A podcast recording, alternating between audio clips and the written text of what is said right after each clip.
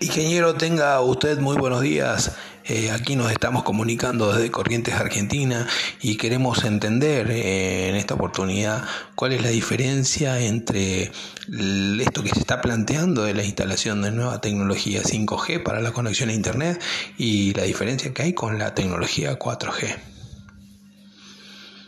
Good morning, saludos desde Estados Unidos para todos ustedes. Eh, bueno, eh, lo más importante que hay que entender es que con la nueva tecnología vamos a poder eh, mejorar la conectividad y vamos a tener la mayor llegada a todos los lugares más recónditos que tengan en sus ciudades. Y la gran diferencia que hay es el ancho de banda de, de esta nueva tecnología que planteamos.